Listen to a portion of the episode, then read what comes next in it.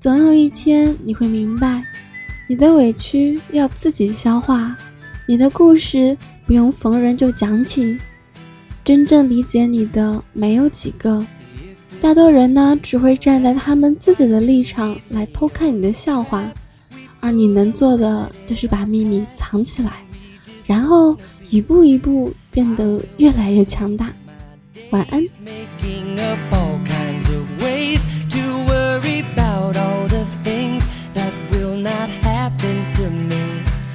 I just let go of what I know I don't know, and I know I only do this by living in the moment, living my life easy and breezy, with peace in my mind, with peace in my